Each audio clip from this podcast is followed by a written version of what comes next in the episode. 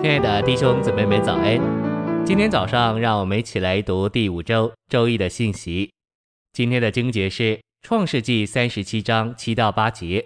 我们在田里捆禾稼，忽然间，我的禾捆起来站着，你们的禾捆来围着我的禾捆下拜。他的哥哥们对他说：“难道你真要做我们的王，真要管辖我们吗？”晨星喂养。当雅各成熟时，他的名字就改了。不仅他的性情变化了，他的名字也从雅各抓夺着改为以色列。神成熟的王子，能为神掌权的人。成熟的以色列掌权的一面，完全描绘在约瑟的传记里。因为约瑟代表雅各的一面，我们就不该认为约瑟是与雅各分开的人。创世纪末后十四章将约瑟生平的记载与雅各生平的记载结合一起，原因就在这里。约瑟做基督的预表，表征成熟的圣徒、成熟的以色列掌权的一面。这样的人掌权的一面必然是完美的。当然，我们没有一个人是完美的。然而，在我们掌权的一面，我们是完美的。每当我们在灵里掌权的时候，我们就是完美的。信息选读：成熟的圣徒经过了亚伯拉罕、以撒、雅各的生平所代表的经历。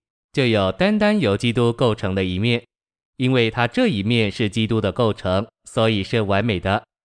约瑟代表成熟圣徒这构成的一面，在我们每个人里面都有由基督构成的一面。即使你刚重生，你也有一部分，就是你重生的灵已经由基督所构成，这是基督在你里面构成的开始。由基督构成的过程要一直持续到顶点，那时掌权的一面就要在你身上出来。当你完全成熟时，你就有这拔尖的一份，拔尖的一面。约瑟代表基督在雅各成熟生命里的构成，基督在成熟圣徒里面构成的这一面是完美的，因此这一面完美的预表基督。虽然神的子民是位于天上的太阳、月亮与众星。却是活在地上的禾捆，因为禾捆生长在田里。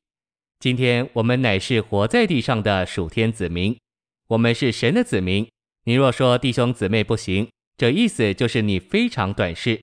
你若用神圣的望远镜透过时间来看，你会看见新耶路撒冷，在那里没有别的，只有禾捆和众星。在新耶路撒冷没有地鼠或蝎子。在那里，每样东西都满了生命和光，唯有神能使约瑟有这些梦。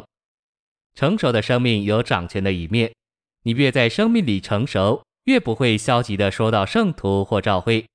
在神眼中，信徒都是禾捆，他们也是太阳、月亮与众星。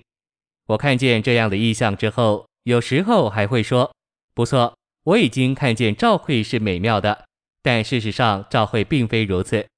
我这样说，就把尾巴露出来了，甚至这尾巴也使我发死。